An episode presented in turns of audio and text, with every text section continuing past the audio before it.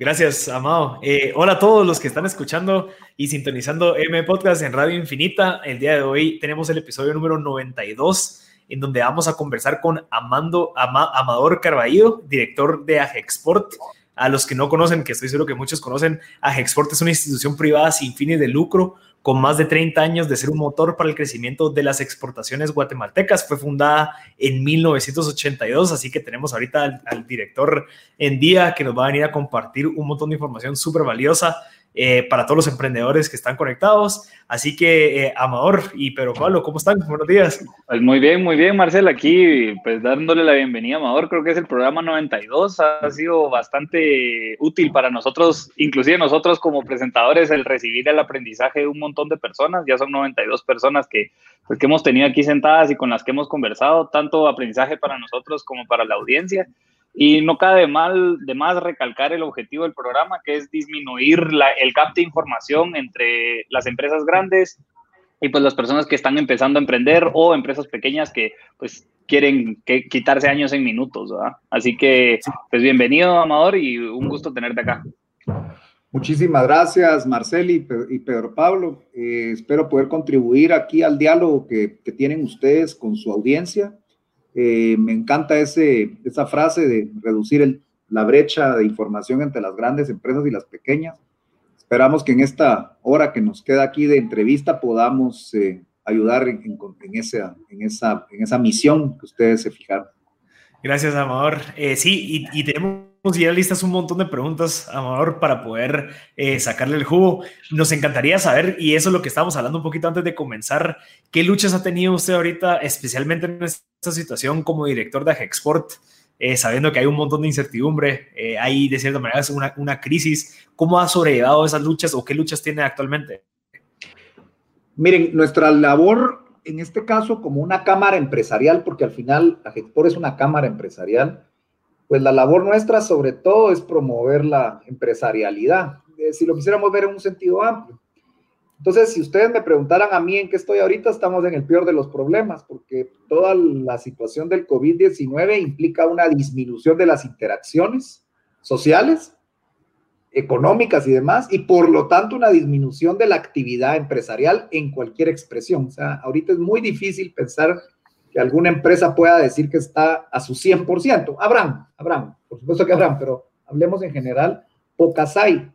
Entonces, imagínense la labor nuestra ahora inversa, quiere decir, estamos claros de la necesidad de disminuir la actividad, porque es obvio que la salud es primero, pero en el propósito principal, la misión de Agexport o de una cámara empresarial es que haya empresarialidad. Por lo tanto, digámosle que si partimos de ahí, estamos bien complicados. Los retos son grandes.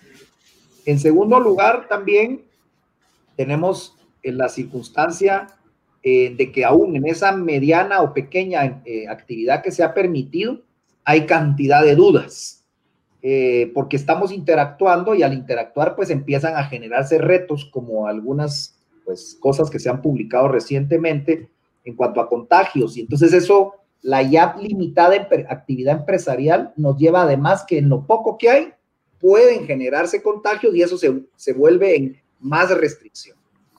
Entonces, miren, al final del día, en ese limitadísimo espacio que nos queda muy limitado, tenemos que buscar la forma de, de ahí partir a que cuando vayamos volviendo a la normalidad, podamos interactuar con este nuevo mundo y vivir con esta enfermedad y que la actividad empresarial no sufra un tiempo demasiado largo. Esa es tal vez la base más grande del reto que estamos viviendo acá. Y el reto es que pues lo podemos hacer con la estructura que Agexport tiene. Y esa estructura también está limitada en su trabajo porque pues está en sus casas y estamos teniendo que realizar que toda la estructura que tiene Agexport para poder lograr esto, pues también está trabajando a distancia. Entonces, esos son el mundo donde estamos viviendo ahorita. Eh, esos retos, ¿cómo afrontarlos? Pues bueno, ahí, es donde hemos empezado, el 16, 17 de marzo, eh, salimos de las oficinas, y no hemos vuelto, no hemos vuelto a las oficinas, así que ya llevamos más de, tres meses fuera de las oficinas. Eh, la decisión de salir de la oficina a trabajar fuera de ella se tomó entre lunes y martes, así que para el miércoles de esa semana salimos. Así que tuvimos dos días para organizarnos y la verdad que nos organizamos en esos dos días y en las siguientes semanas, porque era imposible pensar que íbamos a salir completamente. Así que fue un pequeño plan, eh, llamémosle así, de salida, y luego probablemente dos o tres semanas seguidas de, pues prueba y error hasta que logramos echar a andar la rueda y a sentirnos a la, a la fecha bastante cómodos en la, en la forma en que estamos logrando que Agexport influya en quien deben influir, en los empresarios por un lado, en las autoridades, para lograr que esa actividad empresarial que hoy existe se pueda eh, mantener y crear las bases para que luego, o muy pronto, ojalá, se pueda ampliar. Ahí es donde yo puedo definir estos retos. Por eso digo, son dos retos. Es el reto de que la estructura de Ajex, porque hoy está fuera de, de sus oficinas, funcione para que pueda ayudar a los empresarios a operar. Y eso implica influir en ellos mismos e influir en el gobierno para poder lograr que podamos trabajar en, forma conjunta. Una de las cosas que decís me pone a pensar justo en, todo este tema que ya se viene conversando desde hace ratos, eh, que es la transición hacia lo digital de las empresas. Creo que habían en la historia, o bueno, años atrás, muchas empresas aún eh, un poco ariscas con respecto a la tecnología, eh, inclusive instituciones, o tanto públicas como privadas.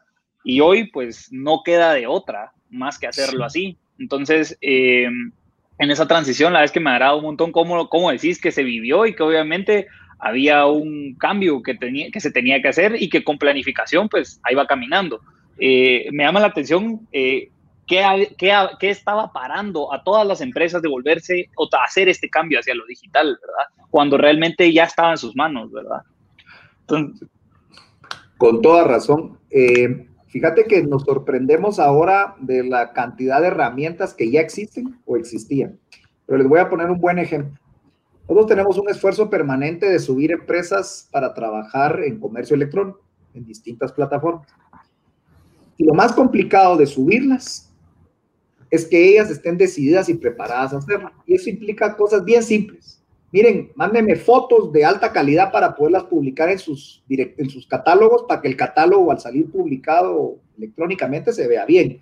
Mire, tenga listas de precios, mire, ya tiene la logística para hacer la entrega el día que se la pidan, porque la logística es básica. Tiene empaque, empaque adecuado para que cuando le tenga que enviar, tenga empaque para enviar. Y aquí no estamos hablando de empaque local, es empaque para mandar al exterior. Entonces, partimos de eso. Luego, mire, vamos a intentar que tenga una persona responsable de que esto suceda todo el tiempo, porque si empiezan a venir los pedidos y las preguntas y las cotizaciones y usted no está listo, ah, por demás tiene un buen catálogo. Y para serles franco, nos trabamos casi siempre en las fotos, en lo primero. Y en el tiempo de una persona que se dedique a esto, porque las empresas están tan metidas en sus canales tradicionales que, muchas dejan de tener la credibilidad de pasarse a tener un, tema en el canal. Ahora miren, como es en Guatemala, las placas las pagamos un día antes porque si no al día siguiente nos ponen multa, ¿verdad? Lo mismo con esto. Ahora tenemos cantidad de empresas subiéndose a toda velocidad a las distintas plataformas que hay. Eh, buscando servicios para que les tomen las fotos, buscando asesoría para que los ayudemos en la forma de poner sus, sus, eh, perdón, sus listas de precios, eh, cantidad de, apoyos en asesorías para la parte de logística, porque obviamente es crítica. Y cantidad de empresas que ya en ventas locales se subieron a la velocidad del rayo a vender en delivery localmente, cosa que no estaban haciendo hacía cuatro meses. O lo que vendían era de este tamañito. Ahora sus ventas en un porcentaje alto, aunque sea disminuido, están ahí. Entonces, muchas veces, respondiendo a tu pregunta, Pedro Pablo, es, somos muy dados a la crisis y al momento último de hacer las cosas. Y esto puso de manifiesto otra vez esa característica. Así que veámoslo en positivo, este fenómeno de COVID ayudó a que cantidad de empresas se tuvieran como no otra alternativa meterse en los canales electrónicos. Muchísimas están empezando en el mercado local, lo cual es buenísimo porque ahí van a probar cosas pues los errores son más baratos de cometer localmente que cuando ya mandas un envío fuera de Guatemala y si el envío no llegó correctamente, pues los costos de regresarlo son muy altos. En cambio, localmente, pues los costos son, son menores. Así que yo creo que esto, digo yo, no hay mal que por bien no venga. esta crisis está teniendo esa circunstancia. Y debo reconocer que la cantidad de plataformas que existen ya, pues miren esta herramienta donde estamos ahorita conversando nosotros y las demás herramientas que ya existían para todo lo que es comunicación. Ustedes incluso ven las herramientas digitales mejorando a pasos agigantados. El Teams hace dos meses no tenía para levantar la mano, ahora ya lo tiene. Todo el mundo empezó a acelerar, dijeron ahorita, o le metemos el acelerón o nos quedamos. Así que así lo veo yo. Amador, yo tengo una, pregunta. Interesante lo que estabas diciendo del tema este de la iniciativa de digitalizar estas empresas. ¿Ustedes también tienen entonces un programa o esas facilidades para, de cierta manera, como que educar y usar la lógica de validar aquí localmente antes de exportar. Totalmente, totalmente, Marcel. Fíjate que, como vos sabrás, en el tema de exportación, todo el mercado está pensado para enviar el contenedor, llegar al destino, entregarse y fin. Cuando un contenedor se queda parqueado por cualquier circunstancia, se denota que la logística no está pensada para regresarlo. Mm. Entonces, es, casi una, cuando una autoridad en algún país detiene un contenedor por alguna razón eh, legal, de papeles, de inocuidad o de sanidad, en ese momento que ese, que ese contenedor se queda parado, toda la logística de retorno es muy mala. Entonces, el mundo no está preparado para regresar las cosas, sí está preparado para enviarlas. Ustedes conocen empresas que prefieren asumir el costo cuando uno recibe un paquete equivocado, a que uno se lo quede y ellos le mandan el paquete correcto, a que uno se los mande de regreso. Sí. Entonces el, mundo es así en general y pasa en grandes envíos de contenedores como pasa en pequeño paquete. Entonces, eh, mucho de probar en el mercado local es crítico. Es un, es un arranque importante. Eh, nosotros ya tenemos un programa en ese sentido hay otras cámaras que también ya lo hacen para promover el mercado local. Y luego, pues también ya tenemos obviamente programas para el mercado internacional. Hay mucha más experiencia en el mercado local hoy por hoy, pero ya hay experiencia en el mercado internacional. Así que el costo de equivocarse localmente es significativamente menor al de equivocarse internacionalmente. Interesante, porque creo que eso es, algo lógico, o sea, al final, y eso como funciona con cualquier emprendimiento o negocio en donde tenemos que validar, y eso es algo que, bueno, eh, yo, yo he tenido relaciones con, o incluso trabajé en una empresa de logística y es sumamente complicado y es sumamente costoso el querer mandar a traer un contenedor o incluso exportar algo a otro país sin tener una validez de primero local de que si realmente quieren tu producto o no. Entonces, que ustedes como export estén eh, ayudando a los emprendedores a decir, mucha, háganlo aquí localmente, entiendan si realmente si funciona, porque el costo de, de ese error es altísimo. Correcto, correcto. Y hay una cadena bastante integrada que permite ayudar en las distintas etapas. obviamente la etapa arranca por la parte educativa, ahí tenemos varios programas donde la gente se puede meter desde un curso muy simple de dos horas hasta diplomados completos donde lo, lo llevan a un nivel de conocimiento amplio. De ahí tenemos programas de acompañamiento que llevan a las empresas que no están en el negocio o que sí están, pero en etapas muy embrionarias, en un acompañamiento más personalizado hasta que logren y se suban a alguna plataforma digital o generen su propia página web y desde ahí traten de vender al mundo o se conecten a un marketplace o demás. Incluso hay procesos internos para mejoras en el diseño del producto, empaques y marca. Eso también es crítico. Y luego, pues ya con toda esa cuestión, claro, siempre está la decisión empresarial, ¿verdad? Siempre los que toman la decisión es el empresario que dice en un momento dado, voy o no voy. Se les presentan a muchos agregadores, por ejemplo, el tema logística, y hay varios agregadores. Diríamos que ahí, ahí hay una oportunidad todavía grande para generar más agregadores en la parte de logística o de fortalecer los que existen, porque todavía hay, hay un trabajo de hormiga de lograr volúmenes que permitan que el costo de esos envíos baje. Hoy todavía es relativamente caro, eh, consolidaciones de ese tipo de cargas, eh, y eso pues le agrega bastante costo al tema. Luego hay bastantes dificultades para las conexiones a los marketplaces internacionales porque casi todos los mecanismos de pago implican que las liquidaciones de dinero son liquidaciones que tienen que llegar a cuentas domiciliadas en el exterior y entonces pues entonces las empresas deben de abrir cuentas en el exterior y en muchas ocasiones incluso domiciliar empresas en el exterior. Entonces ya ahí hay empresas de cierto tamaño que hacer eso pues, tiene costos altos y riesgos altos de estar en otra jurisdicción que ya implican impuestos, cumplimientos. Entonces, es una cadena compleja. ¿va? Llegar al punto de ya vender en el exterior tiene sus retos, pero existen ya los mecanismos para hacerlo y hay iniciativas también que tenemos que manejar en el sector público y en, el, en la opinión política para que también se simplifiquen los procesos locales que permitan que se pueda exportar con más facilidad al exterior. Interesante. Eh, eh, ahorita, que lo, ahorita que lo decías, ahorita que lo decías, y con respecto a los pagos, justo hace dos semanas o una, tuvimos aquí a el de Abra, eh, y nos contaba de cómo puede empezar a funcionar el tema de pagos a través de criptomonedas desde todos los países del mundo. y que de una vez a través de la criptomoneda, pues los bancos hagan aquí la transacción a quetzales. la verdad es que está, es, bien, es bien valioso todo este método inclusive con la noticia ayer de que PayPal y Venmo, que son dos empresas de básicamente métodos de pago en Estados Unidos, eh, habilitaron o anunciaron de que van a empezar a vender criptomonedas y, permitir transacciones entre criptomonedas. Entonces creo que puede ser, se vislumbra una posibilidad a ese tipo de facilidades de pago eh, para la exportación, pues, ¿verdad? Creo yo. Eh, para que cualquier persona en el extranjero pueda pagarle a alguien aquí que exportó y de una manera fácil, ágil y con fees inclusive mucho más bajos. Correcto. Sí, hay algunas alternativas ahorita que ya operan. Eh, Pioneer es una de ellas, pero lo que pasa es que sí implica algunos costos adicionales. Y, PayPal funciona, pero el problema es que no, no hay un cash out y entonces termina pasando que la plata que viene por PayPal resulta que se la tiene uno que gastar en otras cosas. Y, y en, otro, país. Cabal. Entonces, se la puede venir y decir, bueno, voy a comprar materia prima, sí, pues, pero en algún punto necesita plata. Sí, y eso es justo porque imagínate poderlo trasladar, ese, esa plata, trasladarla a una criptomoneda que sí ya la puedes hacer cash out acá, ya lo facilita.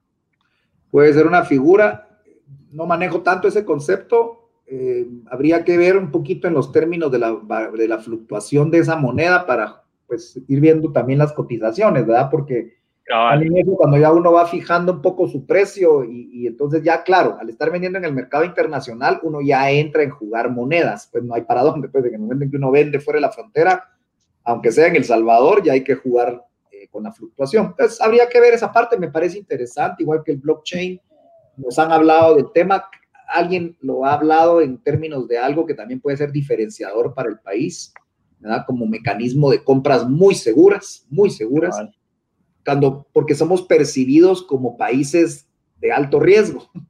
Y entonces probablemente invertir en esos temas nos pueda ayudar a salir de esa, ¿cómo se diría la palabra? Incertidumbre, riesgo, etcétera. De esa percepción porque al final son compradores en el mundo que le están comprando a otro, a otro, a otras empresas en, un país donde la gente dice, ay, pero es un poco riesgoso, ¿verdad? Exacto. Entonces, de repente meternos en un mundo de generar una estructura no tan riesgosa puede hacer algo interesante. Entonces, yo creo que por ahí va un poco la cosa. Sí, ahora la siguiente pregunta, Amador, era, ¿qué implica ser un asociado de Agexport? Eh, sabemos que es una asociación, entonces también eh, pues cuando si alguien se asocia a Hexport, pues uno, con qué fines lo hace y dos, eh, qué implica ser un asociado. Da todos esos beneficios hasta, hasta pues qué, qué, qué, qué, empieza a suceder ya en el, en, en, la, en el ecosistema interno de Hexport, ¿verdad? Pues gracias por la pregunta, porque así puedo hacer un poco de publicidad con ustedes. Miren, muy rápido, muy rápido. Miren, a Hexport pues, la visión que siempre tiene es hacer de Guatemala un país exportador, esa es nuestra declaración simple, Pero, pero ¿por qué la repito? Porque miren, para poder lograr ser un exportador, entonces pasa por una circunstancia en la que yo como empresa digo, bueno, esa es una buena alternativa para mí, dentro de las estrategias que yo tenga, las que ellos tengan. Entonces, ¿qué es lo que nosotros hacemos por ellos? Al llegar a Hexport, nosotros tenemos dos mundos grandes que es donde podemos ayudarles. El primero es en el del desarrollo empresarial, quiere decir donde tratamos que la empresa mejore su conocimiento y su desempeño. Si yo lo mejoro en su conocimiento es decirle cuáles son las implicaciones de exportar, cuáles son, qué es lo distinto de estar en un mercado local a uno internacional, aún sea El Salvador. Hay retos en El Salvador. Probablemente es más fácil ir a El Salvador que ir a Francia, pero ya solo pasar la frontera tiene un reto. Entonces le, mejoro su conocimiento.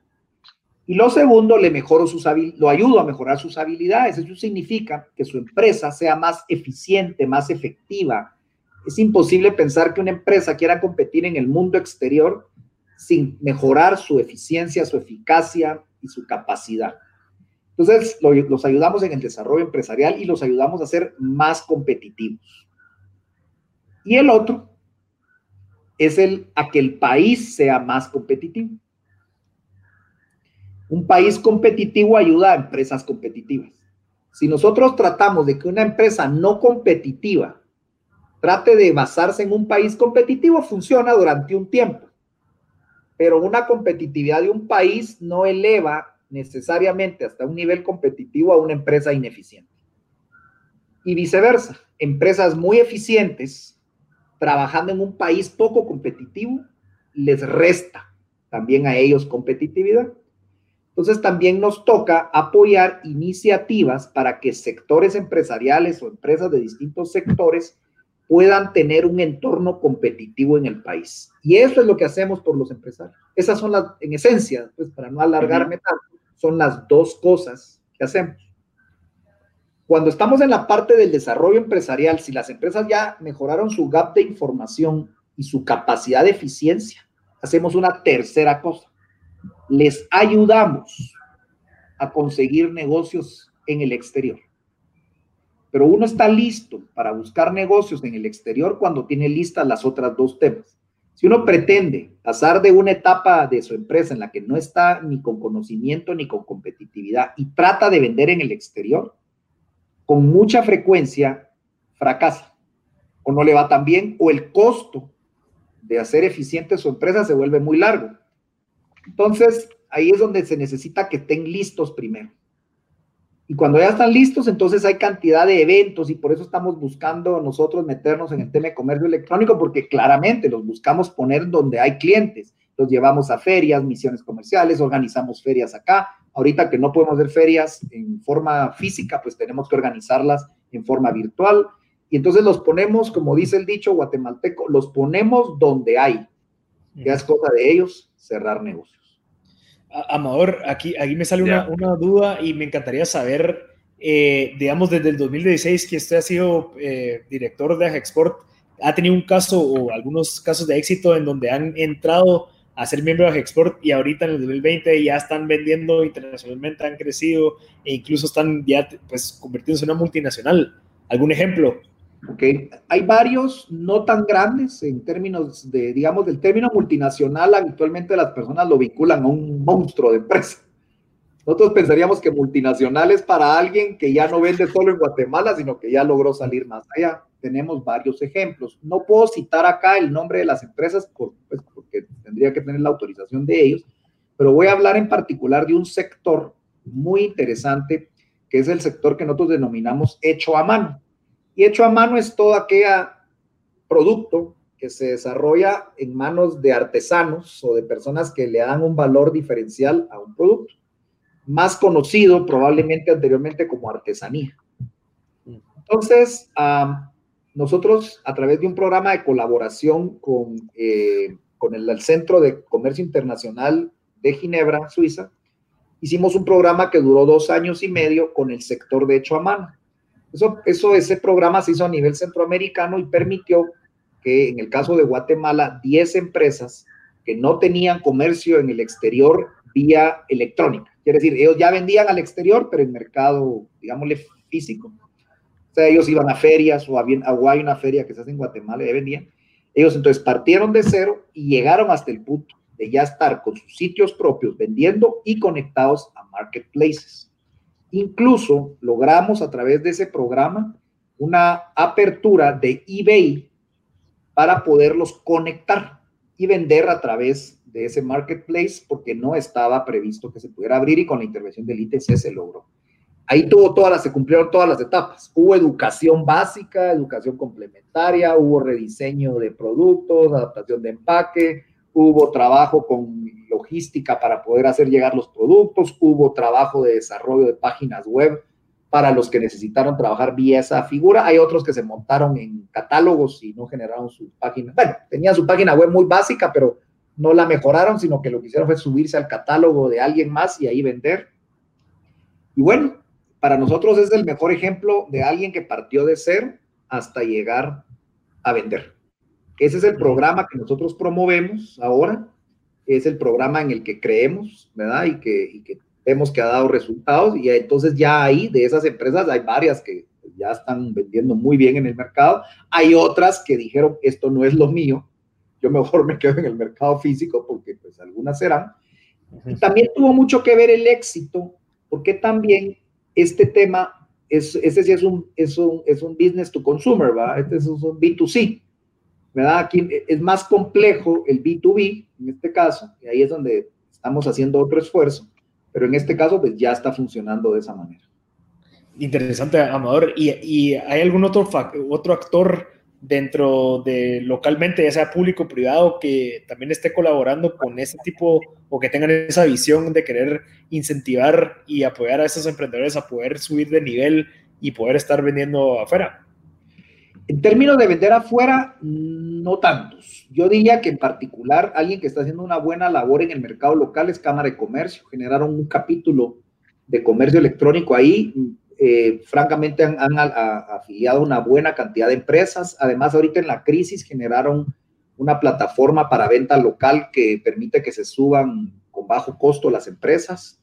Eh, en fin, ahí creo que hay un esfuerzo, no creo, sin duda hay un esfuerzo positivo eh, que, que, permite que muchos de ellos eventualmente vayan al mercado internacional. diríamos que ahí hay dos esfuerzos, el nuestro, Cámara de Comercio, porque hay dos esfuerzos claros que, están ayudando al tema.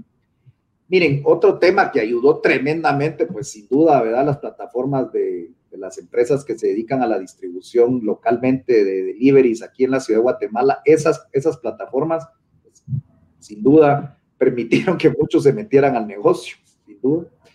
Y luego hay algunos entes de gobierno ayudando, pero todavía son un poco fragmentadas los apoyos. Sin embargo, sí hay instituciones internacionales eh, con cooperación que se interesan y están claros de eso. Así que yo pensaría que ahí tenemos varios que, pueden trabajar en ese sentido. Excelente. ¿Cómo podemos eh, o cómo se llama el proyecto de Cámara de Comercio para que la gente se pueda sumar, que está escuchando? ¿Se lo sabes? Yo voy a buscarlo ahora en, el, ah. intermedio que tenemos y les doy el nombre al regresar para ser más específico. Perfecto. Gracias, Amador. Gracias, pero Pablo. Vamos a ir al primer corte y regresamos con más de M Podcast Show. Y ahorita ya estamos, ya estamos de vuelta en el otro segmento de M Podcast Show. A la gente que se acaba de conectar, le recordamos que estamos en el episodio número 92 con Amador Carballo. Es el director de Ajexport desde el 2016. Eh, teníamos, estamos conversando temas de importación, de, de exportación, de facilidades que existen para los emprendedores de poder, eh, pues, eh, que se le facilite la exportación y la educación en temas de negocios para que obviamente estemos listos para entrar a los mercados internacionales. Amador, quedamos pendientes entonces de la información de la Cámara de Comercio en el corte pasado, si nos lo puede compartir.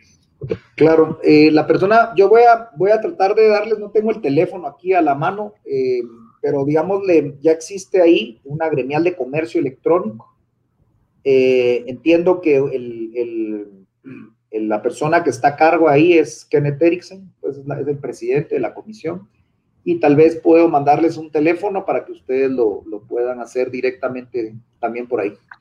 Perfecto. Buenísimo. Eh, tal vez si querés regresamos al tema de Export y nosotros teníamos una duda de los proyectos 2020, eh, es decir, qué proyectos se tenían, ¿verdad? Para este, este año eh, para este inicio de década, digamos, eh, y cuáles están vigentes y cuáles se vieron afectados. Es decir, de alguna manera toda la estrategia organizacional de Agexport de seguro se ve afectada en algo, pero de esos proyectos que tenían en mente, pues, ¿cuáles continúan en miras a, crecer, verdad? Inclusive, ¿cuáles surgieron, verdad? Claro. Bueno, tenían, tenemos una serie de proyectos, algunos siguen y es más, agarraron fuerza el programa que tenemos de hace algún tiempo vinculado al comercio electrónico, pues agarró más fuerza, de hecho se aceleró eh, derivado de la crisis, ese sí fue bastante fuerte, porque incluso implicó que generábamos plataformas ahora virtuales para ferias y otro tipo de temas que no las teníamos a la mano. Eh, además de eso, tenemos un programa vigente que se llama la Ruta del Exportador. Es un proyecto que tiene una mezcla de temas, pero lleva a las empresas desde una etapa embrionaria hasta prácticamente llevarlos a vender, en la cual las empresas deciden, en, se hace un diagnóstico y entran a un módulo y ese módulo, pues ellos llevan una mezcla de educación virtual, presencial, experiencias, talleres, eh, visitas a ferias, viajes, entonces es, una mezcla de temas que reúne todos los procesos de Agexport para que la gente tenga una ruta. Para aquellos que les gusta la ruta, podemos encontrar en el mundo a los que les gustan los procesos y hay gente que ni quieren ver ese tipo de temas, ellos quieren hacer su propia formación. Eh, aparte de eso, eh, también eh, tenemos proyectos abiertos en términos de lo que les mencionábamos, ventas como el servicio de turismo de salud, vía digital. Es un proyecto que sí ahorita le tuvimos que dar una, pues pararlo un poco derivado de que pues, los viajes están parqueados en este momento, pero la plataforma está hecha. De hecho, el proceso ya se había arrancado, pero al venir la crisis tuvimos que detenernos eh, por un momento. Además de eso, eh, dentro de los otros proyectos estratégicos que tenemos, hay pues el proyecto de diversificación de oferta exportable. Ese es un tema gigante. Ese es un tema que prácticamente todo el tiempo está vigente.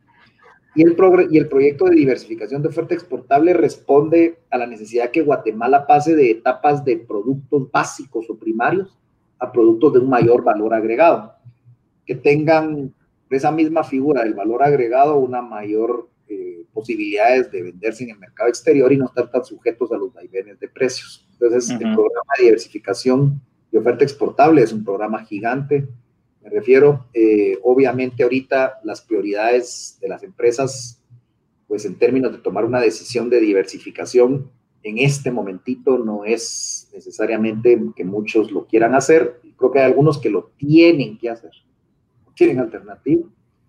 Eh, y hay algunos que prefieren en un momento de incertidumbre no tomar decisiones, si pueden aguantar no tomarlas. Eh, aparte de eso, todos los programas que tenemos con gobierno para la simplificación del comercio y el aumento de la competitividad. Sin duda, el de simplificación del comercio son los que seguimos caminando. En términos de la parte de competitividad, igual el sector público y sus inversiones están más enfocadas ahorita en los temas que a todos nos preocupan y poco enfocados en temas como mejora de puertos eh, o mejora de aeropuertos, o mejora de aspectos de procedimientos para mejorar el comercio. Entonces, digamos que resumiendo en grandes proyectos, hay temas que agarraron velocidad y hay otros pues que sí, obviamente hubo que ponerles eh, un poco de, desaceleración porque pues no tenían ahorita el mejor momento para salir adelante. Amador, en, temas de, de, los call centers, en temas de toda esta parte de exportación de servicios, eh, más que todo digitales. ¿Ustedes están, cómo ven esa, esa situación, digamos, la, la, famosa economía naranja, en donde ya cualquier persona en una computadora puede exportar algún tipo de servicio? ¿Se ha considerado también ese tipo como de exportación y ese tipo de capacitación a individuos para empezar a exportar de cierta manera o al menos ofrecer servicios locales eh, internacionalmente? Bueno, de hecho nosotros, miren, tal vez para agregar algo que es importante, Agexport está organizado, ahorita voy a dar a la respuesta a Marcelo, no, me voy a perder, voy a regresar. Agexport está dividido en sectores, eh, sector agrícola, sector manufactura, sector servicios, pesca y acuicultura y contact center, son cinco sectores. Mm. Contact Center era parte de servicios anteriormente, pero se volvió muy grande y se volvió un sector propio. Pesca y acuicultura era parte de agricultura, pero se volvió muy grande y se volvió un sector propio. Son cinco. Dentro de servicios, adentro de servicios, hay un comité de industria naranja. Mm. Ahí adentro. Y ahí están representados empresarios de la industria naranja. Cinematografía, diseño, publicidad, la lista es larga, ahí hay videojuegos, hay, bueno, lo que se les ocurra. Ahí es, ahí a veces la dificultad es la dispersión, o sea, hay una cantidad grande, porque la industria naranja, aunque está bien definida, es amplia. Entonces, ahí tenemos nuestro comité de, de, industria naranja, y ahí están representados una gran cantidad de empresarios que están dentro de esa categoría. Ellos a su vez están subdivididos en otros tres subcomités, pero eso pues es, mucho detalle. Entonces, creemos firmemente en el concepto de exportación de, la industria naranja. De hecho, ahí entre los empresarios que, nosotros, pues, son parte de nuestros socios, hay muchísimos que son exportadores, ya sea exportadores finales en términos de entregar servicios completos, hay servicios de campañas publicitarias vendidas en el exterior, producción de videos o documentales o demás, eh, locaciones, locaciones para filmación. Vienen a Guatemala y hacen locaciones, desde locaciones para anuncios, que son más simples, hasta locaciones para películas, que esas son mucho más sofisticadas. Y ahí también ahí hay proveedores de empresas que vienen del exterior a filmar y entonces hay proveedores locales que les pueden proveer de distintos, desde un catering, cámaras, eh, medios de transporte, todo lo que usted eh, de locaciones. Entonces, luego, pues la gente que trabaja videojuegos, hay quienes terminan, tienen proyectos que llegan hasta el final y entregan videojuegos completos. Y hay muchos, que tal vez es donde más hay, que hacen partes, que forman parte de una cadena de valor y ellos lo que hacen ahí es hacen partes de una cosa más grande y ahí son las conexiones. Creo que lo que tiene la industria naranja guatemalteca es que sí tiene una gran oferta. Hay mucho en Guatemala y ustedes por su juventud lo sabrán, hay mucho emprendedurismo, hay cantidad de gente que, quiere hacer lo propio y dentro de eso propio que quieren hacer, resulta que les cuesta a veces encontrar su, su nicho o su diferenciación. Entonces hago un poco de esto y un poco de esto y un poco de lo otro y entonces a veces les cuesta cerrar y decir esto es lo mío. Luego los mecanismos de venta en el exterior también son dispersos, sí existen, por supuesto que existen. Digamos, hay, hay ferias de locaciones para filmaciones. O sea, es una feria que la gente que va ahí, ahí va la industria cinematográfica mundial y dice, yo quiero filmar en tal parte de Guatemala, quiero filmar en un lugar montañoso con pirámides. Bueno, eso hay miles en el mundo. Entonces ahí llegan los de Perú, Guatemala, México y todos dicen, no, vengas a mi país porque en mi país ahí le voy a dar las facilidades que en otros no le dan. Imagínense una película completa filmada en el país, la cantidad de empleo que genera y de servicios conexos que genera. Y viceversa, cuando entonces se generan partes de programación de videojuegos, por ejemplo, donde también se, se le provea servicios en el exterior, o servicios publicitarios, que pues, increíblemente ese es un tema bien importante donde se les da estrategia, producción y demás. Entonces, muchas veces lo que nos ha pasado ahí es el orden de las cosas y el tener además empresas que se sepan diferenciar y que sepan venderse en el exterior. Porque cuando hay crisis locales, por ejemplo, en los que venden servicios publicitarios, muchas veces el mercado está pues, flojo y no hay mucha inversión en publicidad y se quejan. bueno, va al mercado internacional, lo que está pasando en Guatemala no necesariamente está pasando en otros países. En este momento, pues, pero está en medio parado, pero digamos que esto es algo temporal y que pues, tendrá que pasar en su momento. Entonces sí creemos que hay mucha oportunidad en la industria naranja y lo que cuesta a veces es definirla y segmentarla mejor.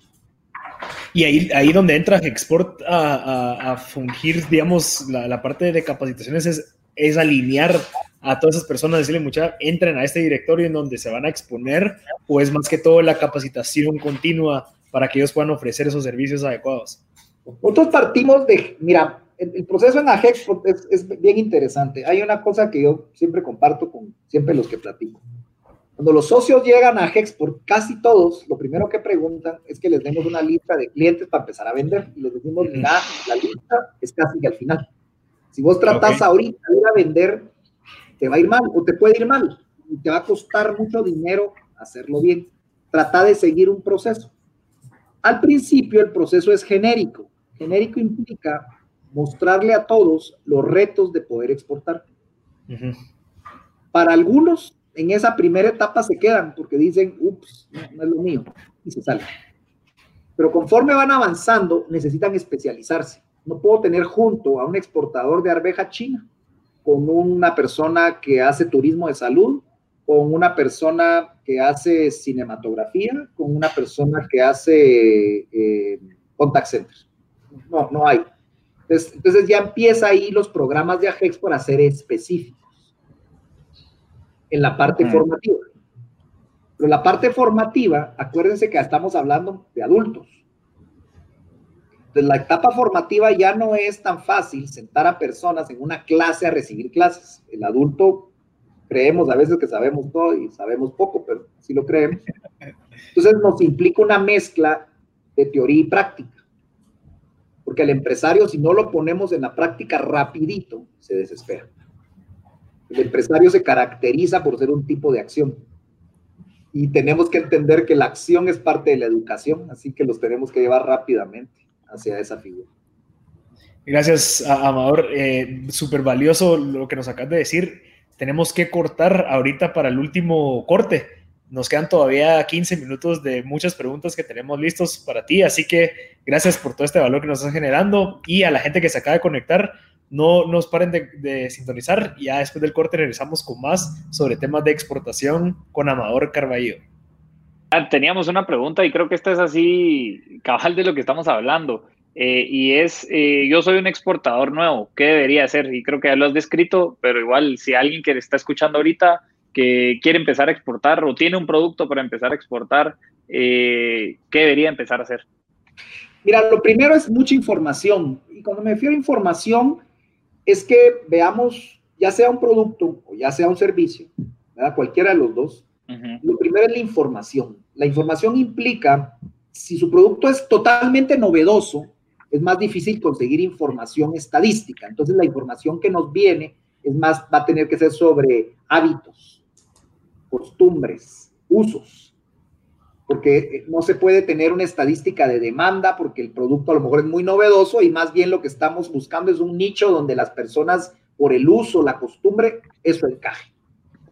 O si ya el producto entra dentro de un tema estadístico, entonces una le puede mostrar países, destinos, eh, mercados, eh, qué tanto se está importando a otros países, eh, qué tanto hay otros países cercanos a nosotros que también pueden generar ese producto igual que nosotros y con ellos son los que vamos a competir, temas de precios, costos. Entonces, eso es lo primero. Lo primero es información.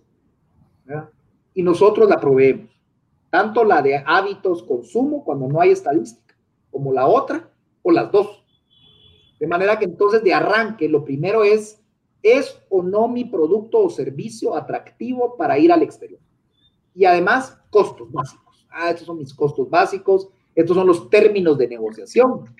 Tan no me puede pagar a alguien en Guatemala que le mandé un producto, ¿qué pasa? Como uno en el exterior que no me pague. Y ese que no me paga en el exterior es doble de problema para cobrarle que un local. Exacto. Entonces también implica el conocimiento de quién me va a comprar. Entonces, yo creo que información es lo primero que hay que hacer.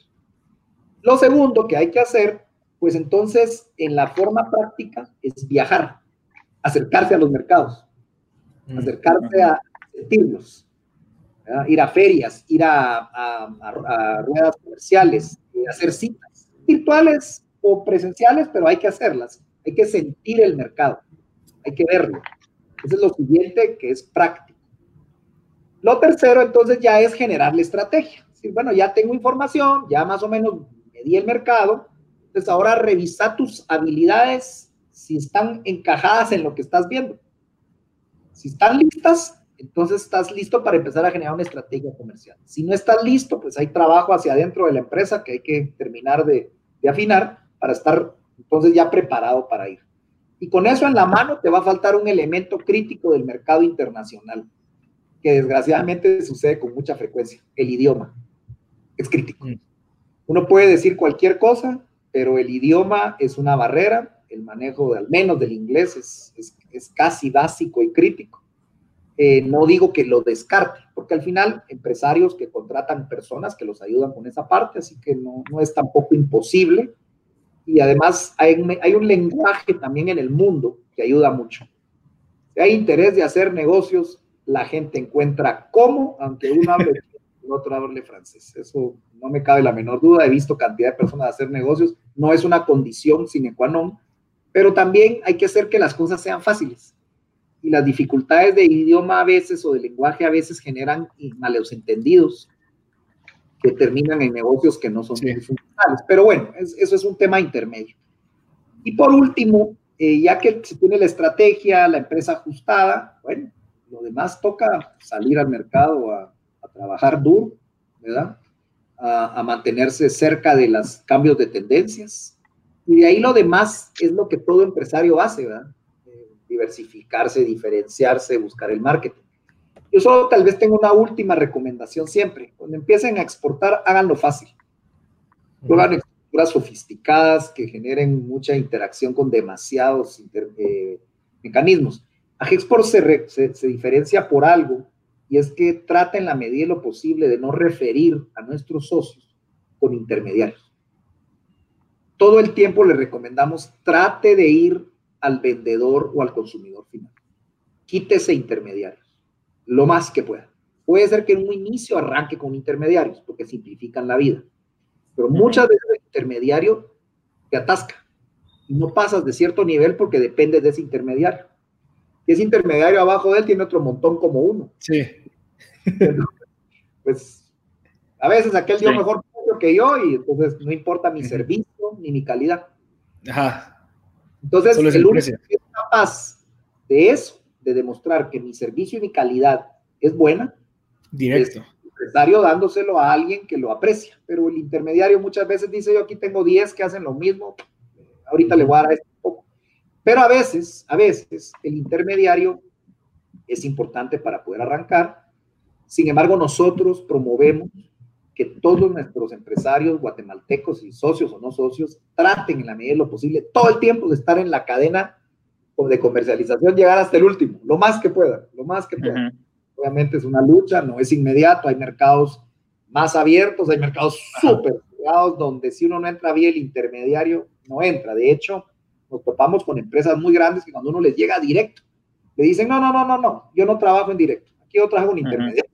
Así que hablen con tal intermediario, así que si quieren entrar ahí, intermediario. Bueno, entonces, pues ahí sí, si le quieres vender, pues ni modo, tenés que atenderte al intermediario. Mira, una, una duda tal vez, y solo para ir cerrando, eh, ¿cuántos asociados o cuántos asociados individuales o empresas hay en Export hoy eh, como para que la gente siente, o sea, dimensione un cacho el tamaño de Export y los beneficios que ya le da a sus asociados. Nosotros tenemos socios activos 1224 y tenemos una meta de llegar en los siguientes años hasta 3000 socios. Ahora, nuestra meta para llegar a 3000 socios implica que partimos de la base siguiente. Guatemala tiene un total de más o menos 9000 códigos de exportador. Más o menos esas son las empresas que tienen la posibilidad de exportar. De esas 9.000, casi 9.000 empresas que exportan, realmente empresas activas son alrededor de 4.200, 4.300 que están permanentemente exportando de distintos tamaños a todo el mundo. Entonces, la labor nuestra es que esos 9.000 códigos se vuelvan 15.000, que esos 4.000 activos se vuelvan 8.000 y que esos 8.000 hayan unos 3.000 pues, trabajando como nosotros. Nosotros tenemos una filosofía. Nosotros trabajamos para la exportación de Guatemala, sean nuestros socios o no sean nuestros socios. Puede ser que les diferenciemos los servicios, pero cuando hay una mejora en la facilitación del comercio, la mejora no solo es para nuestros socios, la mejora es para todos los exportadores guatemaltecos, a todos los beneficios. Y no hacemos diferencia en eso porque el país es el que nos interesa al final del día. Y hacer de Guatemala un país exportador tiene que ver con Guatemala completo. Y esa es la idea que nosotros creemos porque creemos que el modelo exportador para un país pequeño como el nuestro es un modelo viable, es un modelo que nos va a hacer y nos va a permitir crecer más allá de nuestras fronteras y una mentalidad grande, de una, una mentalidad de abundancia, no una mentalidad de un mercado que crece. El mercado guatemalteco en Centroamérica es grande. De hecho, muchas empresas acá, si comparamos países como Costa Rica, que exporta más que nosotros, lo comparamos porque el mercado costarricense es pequeño en población. Entonces, las empresas costarricenses tienen la necesidad más rápida de salir que nuestras empresas, pero todas tenemos necesidad de salir. Y ese es mucho el mensaje que nosotros manejamos hacia Guatemala. Por eso creemos en el modelo exportador. Excelente, Amador. Gracias. definitivamente. ¿No tiene algún libro que nos recomiende, eh, ya sea para cualquier persona que quiera empezar a exportar, o tal vez no libros, sino que un recurso que cuenten ustedes para que alguien que quiera, eh, que, quiera empezar a pensar en exportar pueda verse beneficiado? no tengo en este momento la referencia de un libro, pero sin duda me gustaría si pueden ustedes visitar eh, nuestro sitio web que es